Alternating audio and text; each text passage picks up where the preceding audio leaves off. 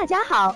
欢迎收听接好运啦 FM。如果你正在准备孕育宝宝，却不知道怎么科学备孕，或者正和试管婴儿打交道，都可以来听听我们的好运大咖说。大咖说什么？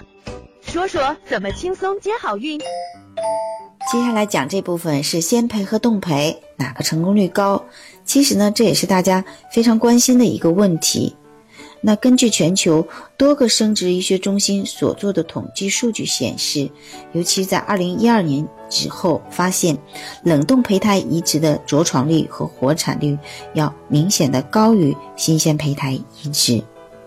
因为在二零一二年以后呢，我们的冷冻技术都越来越成熟了，目前已经比较少的应用程序化冷冻的技术，主要是采用玻璃化冷冻。那这种冷冻技术呢，可以非常好的保存胚胎的这个发育的潜能，而且它的解冻对胚胎的复苏率也非常高，高达到了百分之九十五，甚至达到了百分之九十九。那这样呢，就明显的提高了冻存胚胎的着床率和活产率，而且呢，也为胚胎冷冻解冻的这个技术的普及呢，贡献了一个非常大的一个力量。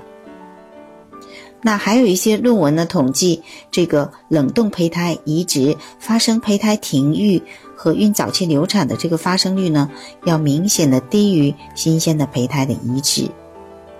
另外，呃，冷冻胚胎移植成功怀孕后出生的新生儿，在早产儿发生率、超早产儿发生率、低体重新生儿发生率及超低体重新生儿发生率上，都比新鲜胚胎移植成功怀孕后出生的新生儿要低。